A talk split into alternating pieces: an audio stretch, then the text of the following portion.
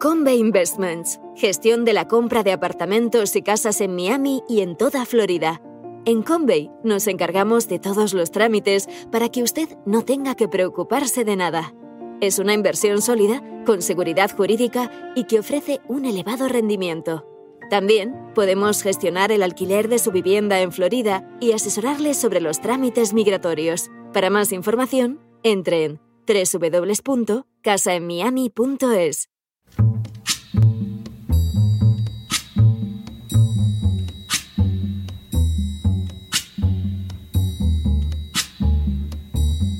La voz con César Vidal, desde el exilio. When the night has come and the land is dark and the moon is the only light we'll see. No, I won't be afraid. Oh, I won't be afraid just as long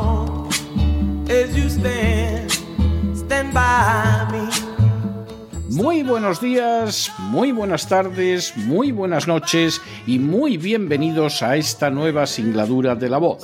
Soy César Vidal, hoy es el jueves 24 de noviembre de 2022 y me dirijo a los hispanoparlantes de ambos hemisferios, a los situados a uno y otro lado del Atlántico y como siempre lo hago desde el exilio. Corría el año 1620 cuando un barco que llevaba a bordo algo más de un centenar de personas zarpó de Inglaterra con destino al Nuevo Mundo. Los viajeros de aquella nave eran puritanos que no buscaban ni el oro, ni la gloria, ni mucho menos la entrega de indios para que los sirvieran en haciendas. Colonos pacíficos y no guerreros, su deseo esencial era disfrutar de una plena libertad de conciencia en el continente americano. De manera bien significativa, la lectura de la Biblia realizada de manera cotidiana en el seno del grupo había tenido, entre otras consecuencias, que más del 70% de aquellos emigrantes supiera leer y escribir en una proporción del 80% entre los varones y de más del 60% entre las mujeres. Se trataba de una cifra de alfabetización que tanto España como Hispanoamérica no alcanzarían porque en aquel momento ya tenían menos de un 10% de la población alfabetizada y porque tendrían que esperar hasta bien avanzado el siglo XX para acercarse a la cifra que presentaban los puritanos. Los peregrinos fueron a dar en lo que ahora es Massachusetts y su primer invierno resultó terrible, traduciéndose en un elevado porcentaje de fallecimientos. En la primavera siguiente, los indios iroqueses les enseñaron el cultivo del maíz y también cómo cazar y pescar, y llegado el otoño de 1621, lograron recoger cosechas abundantes de maíz, cebada, judías y calabazas. Para dar gracias a Dios por haberlos ayudado a sobrevivir, los peregrinos organizaron una fiesta e invitaron al jefe indio de la zona y a 90 miembros de su tribu. Los indígenas contribuyeron al ágape sumando a los pavos de los peregrinos ciervo y otra caza, y lo que resulta bien pintoresco, las palomitas de maíz. Ahí podía haber quedado todo de no ser por la visión espiritual de los puritanos. Al año siguiente, por las mismas fechas, volvieron a celebrar un día de acción de gracias en el que expresaron a Dios su gratitud por la manera en que los había bendecido durante los meses anteriores. Como tantas cuestiones nacidas del pensamiento y de la acción de los puritanos, el Día de Acción de Gracias se insertó en la nueva nación que surgió a partir de 1776 con la Guerra de Independencia de los colonos americanos contra Inglaterra. De forma bien significativa, el primer Congreso norteamericano, formado por una aplastante mayoría de protestantes y solo dos miembros católicos, que además eran masones, recomendó que toda la nación celebrara un día anual de acción de gracias. El primer presidente de Estados Unidos, George Washington, un hombre extraordinariamente influido por la cosmovisión puritana, sugirió en aquel entonces la fecha del 26 de noviembre. El Día de Acción de Gracias recibiría nuevos aportes paralelos a los grandes desafíos con los que fue enfrentándose la nación. Abraham Lincoln, en medio de una guerra civil que se prolongó durante cuatro años, pidió a todos los americanos que se reunieran para dar gracias a Dios el último jueves de noviembre. Tal fecha solo se vio alterada en 1939, cuando Estados Unidos se encontraba sumido en la Gran Depresión. El presidente Roosevelt adelantó una semana la celebración para alargar la temporada de grandes compras antes de la Navidad y así estimular el comercio nacional. Se trataba de una medida comprensible que solo duró hasta el bombardeo japonés de Pearl Harbor el 7 de diciembre de 1941. Iniciada la Segunda Guerra Mundial, el Día de Acción de Gracias regresó a la fecha señalada por Abraham Lincoln. A día de hoy, en Estados Unidos, protestantes y judíos, católicos y mormones, anglos e hispanos, negros y nativos lo celebran en la convicción de que la vida de una nación depende no poco de la gratitud que muestren sus habitantes, de acuerdo con sus creencias personales, hacia el sumo hacedor. Hoy se celebra en Estados Unidos el Día de Acción de Gracias.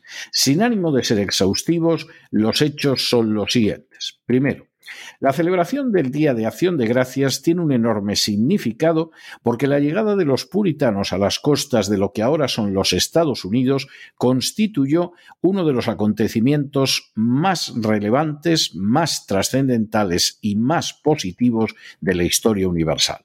Segundo, en primer lugar, los puritanos no iban a la busca del oro, de la gloria, de la explotación de los indígenas o de la fuente de la eterna juventud, como según su propio testimonio afirmaron los aguerridos conquistadores españoles y portugueses. Por el contrario, solo buscaban un lugar en el que disfrutar de libertad de conciencia cultivando la tierra. Así, procedieron a comprar el territorio a los indígenas, entre otros episodios, como sucedió con la adquisición de la isla de Manhattan o del actual estado de Pensilvania. Tercero, por añadidura, los puritanos mantuvieron una visión del trabajo que procedía directamente de la Biblia.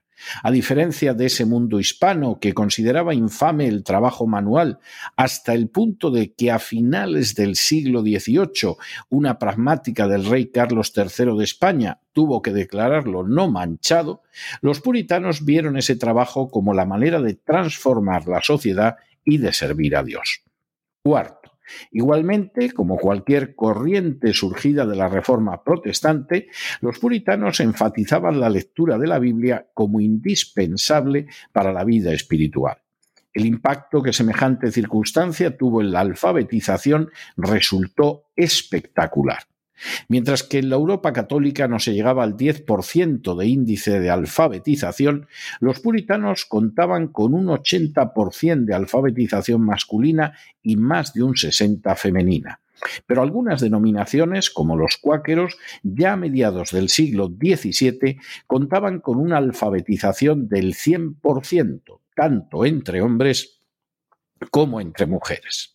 Quinto, precisamente por su insistencia en saber leer y escribir, a diferencia de lo que sucede todavía al sur del Río Grande, los puritanos dieron un énfasis especial a la educación, creando, a semejanza de lo que sucedía solo en la Europa protestante, escuelas públicas desde el principio.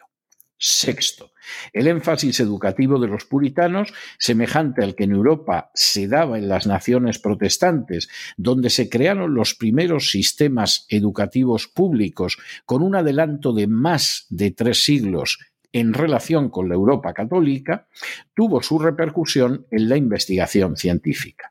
Antes de que pasaran seis años de su llegada, los puritanos fundaron la Universidad de Harvard, a la que siguieron otras como Yale o Princeton. A día de hoy, y a diferencia de las universidades fundadas en el sur del continente americano, esas universidades fundadas por los puritanos siguen siendo las primeras del planeta.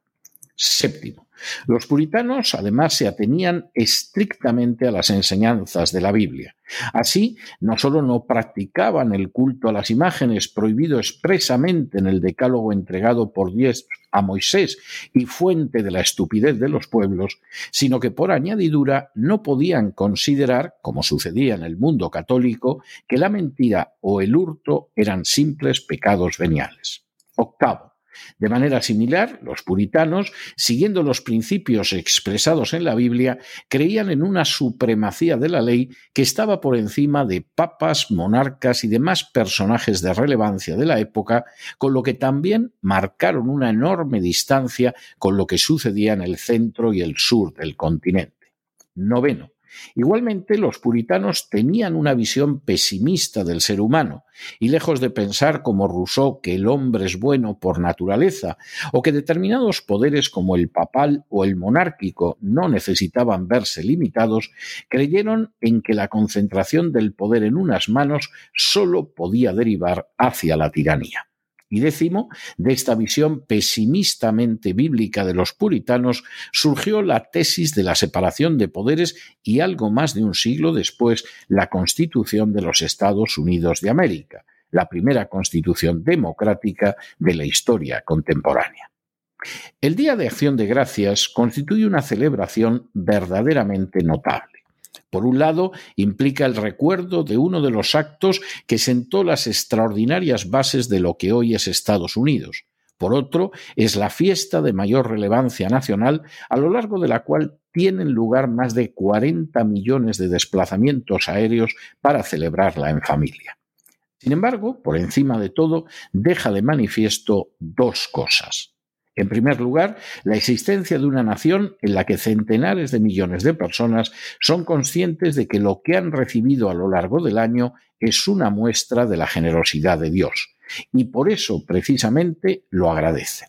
Y en segundo lugar, un motivo para reflexionar sobre los resultados de poner los principios contenidos en la Biblia por delante de otro tipo de cosmovisiones con sus resultados correspondientes. Precisamente por esa raigambre puritana nacida de la Biblia y no de las tradiciones de los hombres autoerigidos en representantes de Dios en la tierra, Estados Unidos ha sido una nación de acogida para todos.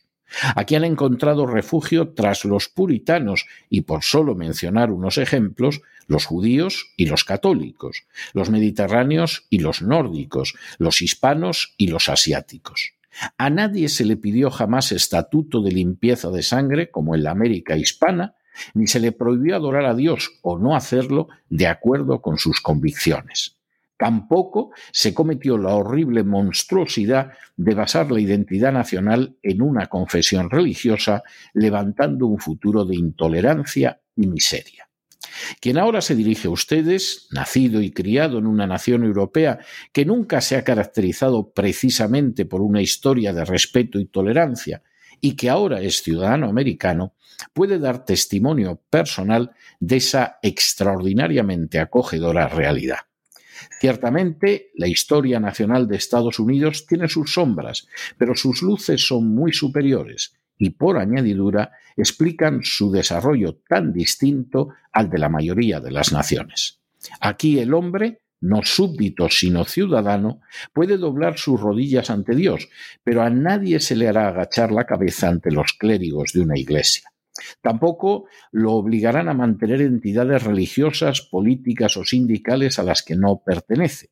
Y al menos hasta el día de hoy, no se le prometerán utopías si se inclina ante las castas privilegiadas, pero se le reconoce el derecho a buscar la felicidad por sus propios medios. Esa base puritana, asentada precisamente cuando España era regida por un rey tarado y malgastaba por segundo siglo consecutivo sus caudales en defender la liberticida contrarreforma, esa base puritana, repetimos, explica muchas, muchísimas circunstancias, por más que a muchos les ataquen los nervios al constituir un rotundo mentis a las razones que aducen para el fanatismo y para justificar un pasado sin justificación alguna.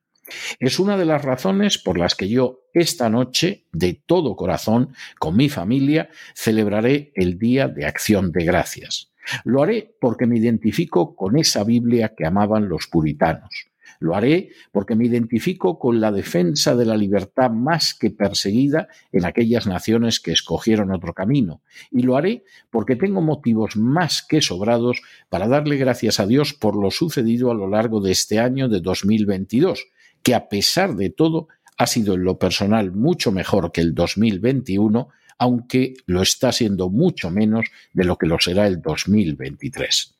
Los invito, pues, a que se unan a este Día de Acción de Gracias, porque en aquella localidad de Massachusetts se abrió camino una cosmovisión tomada de la Biblia y, lógicamente, venturosa, a diferencia de la implantada al sur del Río Grande y que aún sigue dando los frutos más amargos. Los invito porque ese ejemplo histórico se recuerda anualmente. Los invito porque conociendo la historia está en nuestras manos el seguir el camino señalado por la Biblia con las bendiciones que lo acompañan o el marcado por otras cosmovisiones que siempre han resultado terribles para nuestras historias nacionales. Los invito porque a través de este año con sus risas y sus penas, con sus alegrías y sus pesares, con sus amenazas y sus peligros, Dios, con todo, nos ha protegido y nos ha guardado. Que nos encontremos ya en la novena temporada del programa La Voz es buena prueba de ello, como también el que ahora mismo pueda dirigirme a ustedes en libertad y seguridad frente a un panorama mundial ciertamente inquietante. Hoy más que nunca, no se dejen llevar por el desánimo o la frustración, porque a pesar de que los poderosos muchas veces parecen gigantes, es sólo porque se les contempla de rodillas, y ya va siendo hora de ponerse en pie, como un día lo hicieron aquellos puritanos para subir en un barco en busca no de dinero, ni de oro, ni de gloria, ni de someter a los indígenas, sino en busca de la libertad. Mientras tanto, en el tiempo que han necesitado ustedes para escuchar este editorial, la deuda pública española ha aumentado en más de 7 millones de euros y una cifra no pequeña va a unas castas privilegiadas de las que en su día se apartaron rotundamente los padres puritanos. Muy buenos días, muy buenas tardes, muy buenas noches. Les ha hablado César Vidal desde el exilio. Que Dios los bendiga.